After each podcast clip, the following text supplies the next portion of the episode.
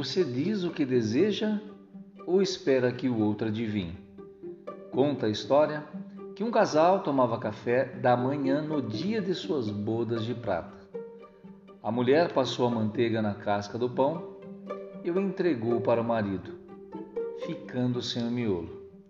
Ela pensou: sempre quis comer a melhor parte do pão. Mas amo demais o meu marido e por 25 anos sempre lhe dei o miolo. Mas hoje quis satisfazer meu desejo. Acho justo que eu como miolo pelo menos uma vez na vida. Para sua surpresa, o rosto do marido abriu-se num sorriso e ele disse: Muito obrigado por esse presente, meu amor.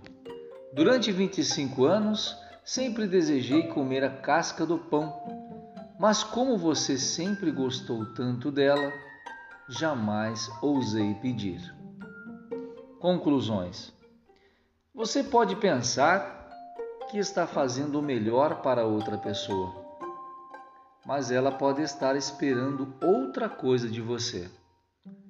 Deixe falar, peça para falar, e quando não entender, não traduza sozinho. Peça que ele se explique melhor.